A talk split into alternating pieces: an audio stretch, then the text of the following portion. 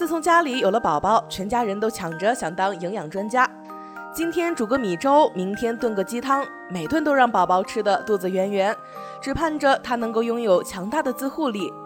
可是没想到，这么恶补了一段时间，宝宝的食欲反而越来越差。家里人都奇怪不已，宝宝明明吃进去很多营养，可为什么没有像别人家的孩子那样健康成长呢？问题还是出在吃饭这件事上。今天我们就对家长们的一些错误的宝宝饮食观念拍砖。帮助宝爸宝妈们了解真正正确的喂养宝宝的方法，提高宝宝的自护力。一、菜水果汁补充维生素。宝宝满六个月后，为了帮助宝宝补充维生素，需要添加水果和蔬菜，但是应该是研磨成泥状的果泥、菜泥，而不是果汁或菜水。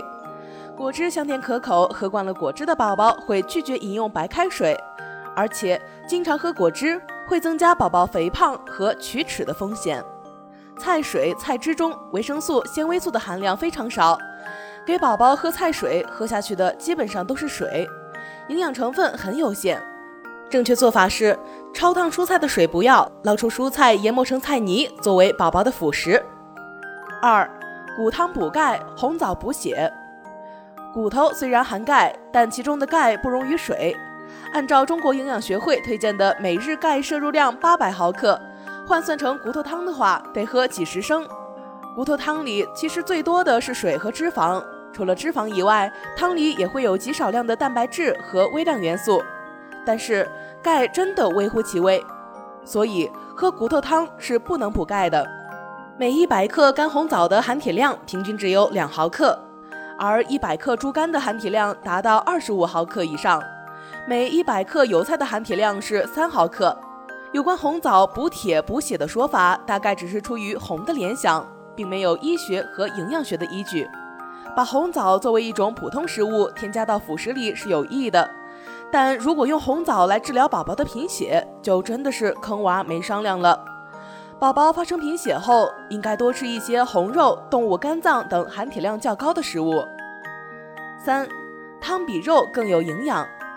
我们刚刚说过了，汤里的主要成分是水，没什么营养，还会喝下去很多盐分。比如吃一百克鸡肉，大概可以补充二十点九克蛋白质，十六毫克钙；而喝一百克鸡汤，只能获取一点三克蛋白质和两毫克的钙。所以给宝宝喝一大碗汤，还不如吃几块肉来的更有营养。四，光吃米粉就行，不必再吃其他辅食。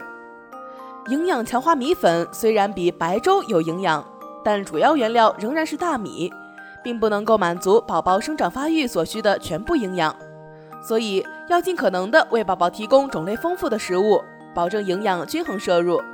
辅食多样化还能促进宝宝味觉、咀嚼能力和进食能力的发展。孩子生长发育迅速，需要摄入充足均衡的各类营养素，但宝宝的消化功能还比较稚嫩。因此，想要宝宝长得好，拥有强大的自护力，除了需要合理把握每种食材的营养，同时也要调理宝宝的肠胃功能。人体的肠道是消化系统的重要组成部分，无数菌群在其中为营养吸收而努力工作。然而，这些菌群里总会出现一些破坏分子，想要搞个大事情，有害菌正是他们的代称。当然，与之相对，肠道里有益菌。也就成为宝宝肠胃的救世主。想要打败有害菌，有益菌需要更快的繁衍速度，也因此需要更多适合有益菌的营养。科学家们的研究告诉我们，母乳中含有多种营养成分，其中包括脂肪、蛋白质、乳糖，这些主要是为了给宝宝提供能量，让宝宝快快长大。而其中还包含另一种营养成分，是为了填饱宝宝肚子里的有益菌。有益菌能够帮助调节肠道菌群，让宝宝能够减少生病的风险。它就是母乳低聚糖。母乳低聚糖不会被宝宝胃酸和消化酶分解破坏，能够完好无恙地直接抵达肠道内部，没有任何损耗的运输，为肠道中的有益菌提供满满营养，帮助构建了一支由有益菌组成的菌群战队，保护肠道抵御外来入侵，使宝宝肠道微环境达到平衡。没有了动不动就在肠道内打架的情况，宝宝的肚子也就减少了闹腾的可能。如果你想了解更多母乳低聚糖的相关知识，就去各大电商平台搜索“爱他美德国白金版”吧。在发现母乳低聚糖之后的时间里，科学家们用了十多年的反复临床研究，才最终确认母乳低聚糖的科学配比及含量。科学家们用反复严谨的科研发现，GOS、FOS 益生元组合与母乳低聚糖的配比类似，能够强化宝宝的肠道功能，给予宝宝最安心的守护。爱他美德国白金版幼儿配方奶粉突破性的添加了双重 HMO 母乳低聚糖。同时还添加了 GOS、FOS 益生元组合一起，两者可以发挥协同作用，有效地帮助宝宝肚肚舒畅，促进有益菌群生长，抑制有害菌，更加贴近天生营养所需，激发宝宝卓越的自护力。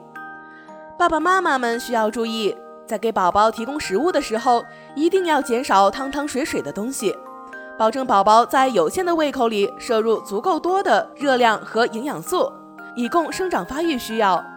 同时还要注意调理宝宝的肠胃功能，肠胃健康，宝宝才能拥有强大的自护力，撒欢儿的玩耍。